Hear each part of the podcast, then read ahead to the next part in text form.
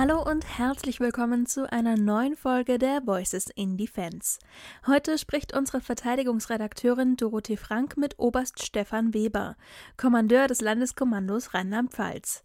Er erzählt vom Einsatz bei der Flutkatastrophe im Ahrtal, von Corona und Unterstützung für die US-Truppen in Deutschland. Aber zuerst ist es vielleicht sinnvoll, die Kernaufgaben des Landeskommandos kurz zu beschreiben.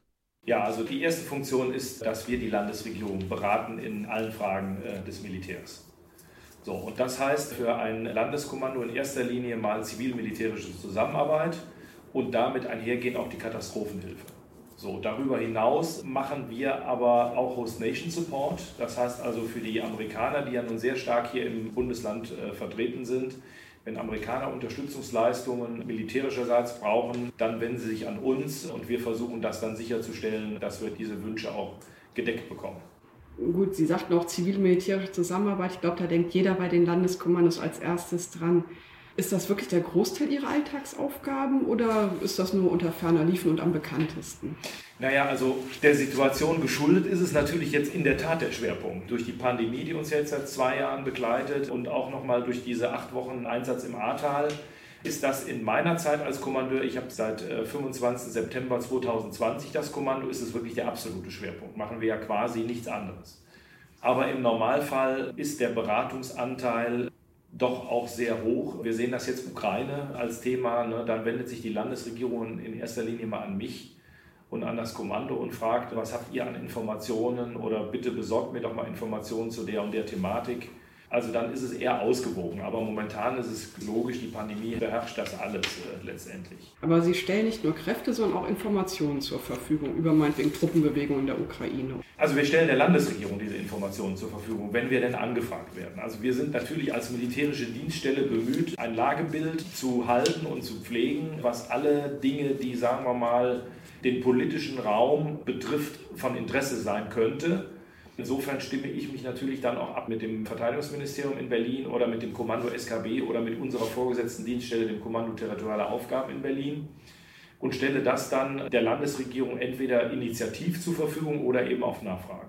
Sie gehören ja zur SKB und darin ist dann auch begründet, dass Sie diese querschnittlichen Aufgaben wahrnehmen für die Landesregierung?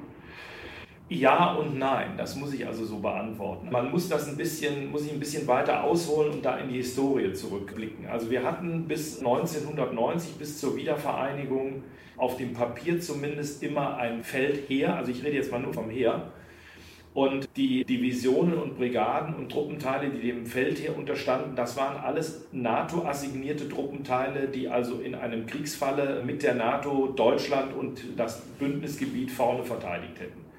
So, und der hintere, der rückwärtige Raum, da hätte man ja auch mit Sabotageakten rechnen müssen und mit anderen Angriffen. Heute kommt noch Cyber dazu und ähnliches. Dafür gab es ein Territorialheer. Und dieses Territorialheer wird geführt, und das ist auch heute noch so, durch einen nationalen territorialen Befehlshaber. Das ist heute in Personalunion der Inspekteur der Streitkräftebasis. Wie läuft denn eine Anfrage dann zur zivil-militärischen Zusammenarbeit üblicherweise? Ja, also normalerweise sind das ja Anfragen, die nichts Gutes im Schilde haben oder durch eine Situation entstanden sind, die negativ war. Ich nehme jetzt einfach mal einen Katastrophenfall raus als Beispiel.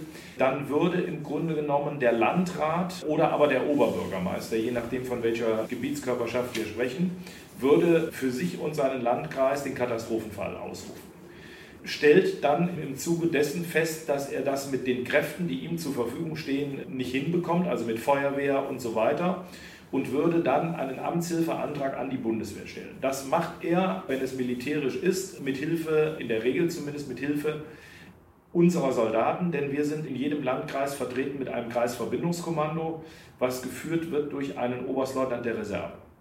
So, an den würde der sich also wenden und sagen, wir brauchen Unterstützung von der Bundeswehr. Und der würde dann auch bei der Antragserstellung äh, für die Amtshilfe mit unterstützen oder schreibt das Ding sogar selber. Das, dieser Amtshilfeantrag landet dann bei mir. Und ich muss dann Stellung nehmen dazu, ob ich das in der Einschätzung der Situation so bewerte, dass ich dem stattgeben könnte oder nicht stattgeben könnte. Gehen wir vom Positiven aus, ist tatsächlich eine Katastrophe da. Ich komme zu der Bewertung, der Landrat kriegt das nicht alleine hin in diesem Kreis das bedarf Unterstützung der Bundeswehr, dann gebe ich das nach Berlin weiter mit einer positiven Stellungnahme. Und im Kommando Territoriale Aufgaben in Berlin passieren dann zwei Dinge. Das erste ist, es wird eine Ressourcenprüfung gemacht. Das heißt, haben wir irgendwo Soldaten vielleicht mit gewissen Spezifikationen, die da gebraucht werden, verfügbar? Es kann ja auch sein, dass die durch, durch Einsätze oder andere Dinge gebunden sind oder höherwertige Aufgaben gebunden sind. Und das zweite ist, findet parallel eine juristische Prüfung statt. Ob das denn Amtshilfe gemäß den entsprechenden Paragraphen in der Gesetzgebung ist. Gehen wir weiter vom Positiven aus. Wir haben Soldaten verfügbar und es ist juristisch einwandfrei. Dann entscheidet der Kommandeur des Kommandos territoriale Aufgaben, ob dieser Einsatz dann so stattfindet. Und wir bekommen diese Informationen dann umgekehrt wieder zurück. Der Kommandeur hat entschieden, dem Antrag wird stattgegeben. Die Truppe aufgrund der Anreisewege und der Zusammenstellung steht ab Dienstag 15 Uhr zur Verfügung. Und diese Information landet dann bei mir und ich gebe das dann weiter an den betroffenen Landkreis.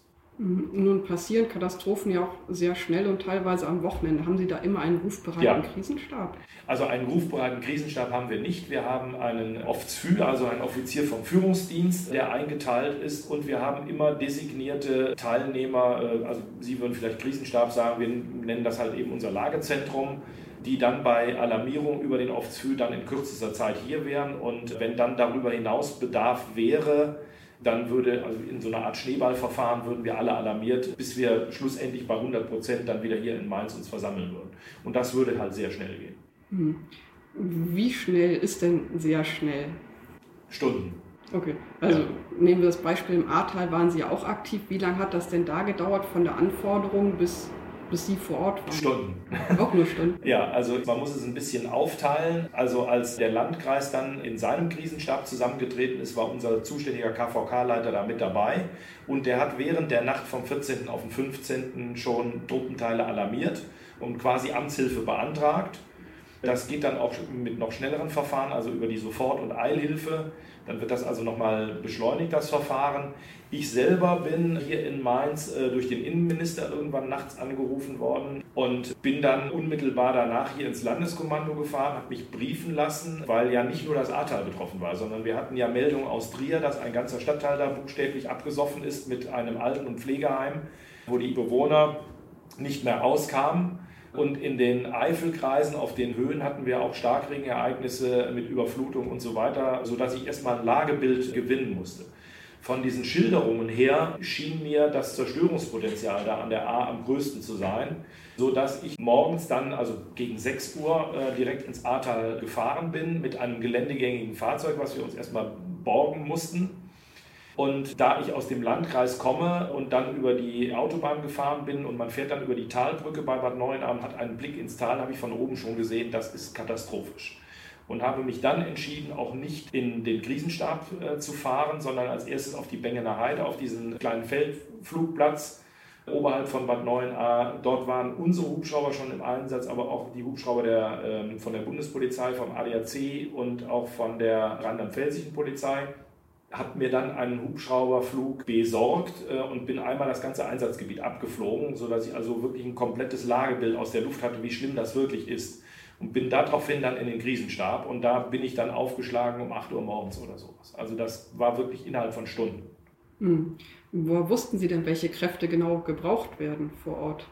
Naja, unsere KVK-Leiter, die haben also eine Übersicht zur Hand, wo wir im Grunde genommen nicht die Kräfte gelistet haben, sondern nach Fähigkeiten das Ganze gegliedert haben. Wenn man also weiß, eine solche Katastrophe, da geht es in den ersten Stunden ja ausschließlich um Leben retten äh, und um nichts anderes. So, und was braucht man zum Leben retten in der Flutkatastrophe? Hilfe von oben. Das heißt also Hubschrauber, die in der Lage sind, Menschen von Dächern, Balkonen und so weiter abzubergen. Und das Zweite ist, man braucht Autos, die sowohl geländegängig sind, also nicht die normalen Straßen zur Annäherung nutzen können, sondern teilweise auch Waldwege von den Eifelhöhen dann runter ins Tal und die wartfähig sind. Äh, das heißt, auch bei einem relativ hohen Wasserstand da noch durchfahren können. Und das waren die Mittel der ersten Stunde, die angefordert äh, wurden. Und Sie priorisieren dann auch, dass Sie sagen, meinetwegen, Ahrtal ist wichtiger als Trier? Oder ja. es sind ja nur ja. endliche Ressourcen. Genau. Also ich hatte mich damals entschieden ähm, im Ahrtal, weil ich gesehen habe, wie der Krisenstab gearbeitet hat des Landkreises. Da war so viel persönliche Betroffenheit, also mit, mit wirklich Toten in der Familie dass man also sehr schnell äh, gesehen hat, das ist eine Situation, die zumindest mal ganz zu Beginn äh, des Einsatzes von einem Landkreis überhaupt nicht zu äh, bewältigen ist. Also selbst wenn die super ausgebildet sind und keiner betroffen ist und die alle nach Muster gearbeitet hätten, ist das einfach eine Nummer zu groß. Und mich hat das dazu letztendlich geführt, dass ich hier in Mainz dann angerufen habe und gesagt, das ist hier so schlimm, wir brauchen hier jeden Mann, jedes Auto, alles, was man für einen Gefechtsstand braucht, hier in diese Richtung.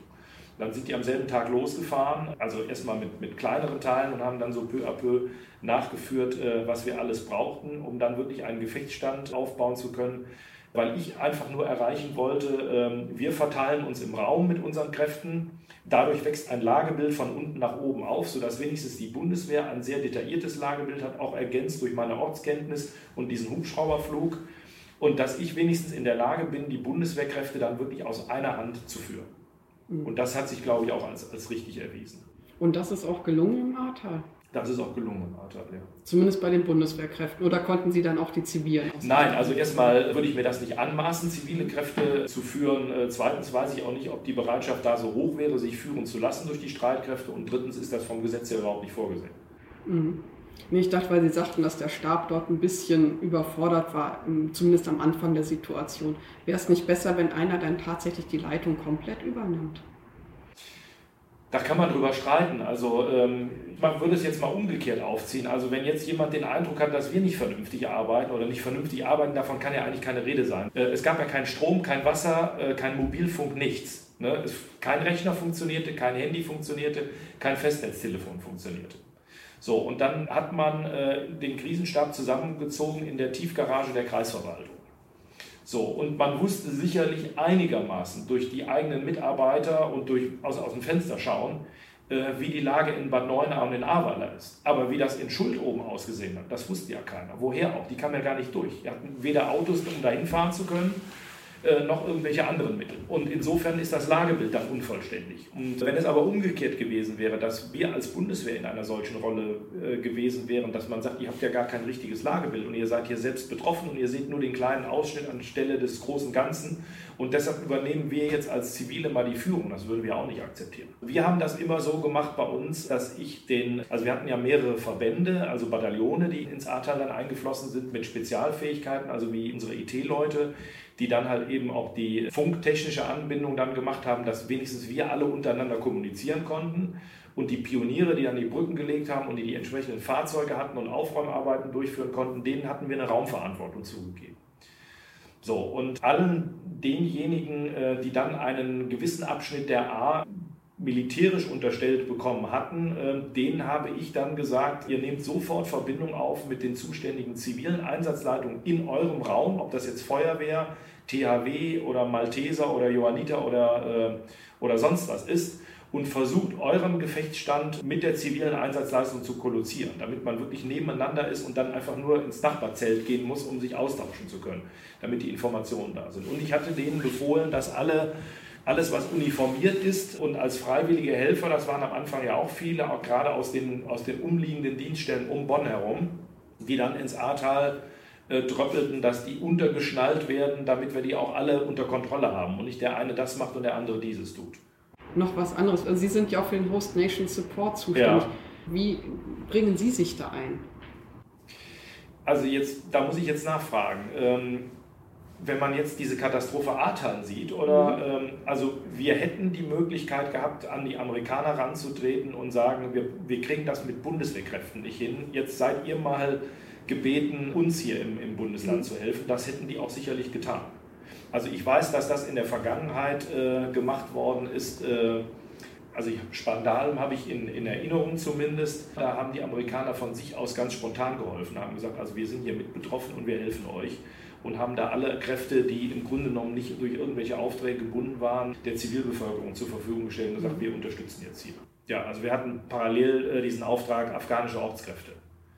Das haben wir von hier aus gemacht. Also während ich an der A war, hat unser Lagezentrum nicht nur quasi so Reachback äh, für mich gemacht, sondern hat sich auch um den Transport afghanischer Ortskräfte, die ja nach Rammstein ausgeflogen worden sind, von, von äh, Kabul aus gekümmert. Äh, also das hat ja jedes Bundesland äh, für sich gemacht, aber die Transporte gingen überwiegend äh, mit der Bundeswehr und wir waren halt für Rheinland-Pfalz zuständig und haben das noch mit koordiniert. Mhm. Parallel zum Parallel, Hochwassereinsatz. Ja. Mhm. ja. parallel zur Pandemie und zum Hochwassereinsatz. Ja, wie viele Ihrer Kräfte sind denn in Corona im Moment gebunden? Also tagesaktuell liegen wir jetzt bei, bei knapp 140 diese Aufgaben, die Sie beschrieben haben, sind ja so nicht ganz typisch Bundeswehr, wenn man das so sieht. Wie wurden Sie denn darauf vorbereitet? Also das ist bei mir ganz einfach zu beantworten. Ich bin irgendwann auf einen Dienstposten gekommen, nämlich als äh, Stellvertreter äh, in einem Landeskommando. Die haben ja unterschiedliche Größen und ich war in Nordrhein-Westfalen eingesetzt und äh, war da also stellvertretender Kommandeur des Landeskommandos. Das war eigentlich sicherlich Zufall. Ich bin Auslandsrückkehrer gewesen, ähm, äh, hatte also eine, eine Verwendung in Italien und kam dann nach Deutschland zurück. Meistens ist das so, dass man dann zu ungewöhnlichen Versetzungsterminen nach Deutschland zurückkommt und dann muss halt geguckt werden, wo ist eine entsprechende Stelle frei und passt der Mensch da drauf mit dem, was er vorher gemacht hat. Und da war man bei mir der Meinung, äh, das passt und dann bin ich also auf diese Verwendung gekommen.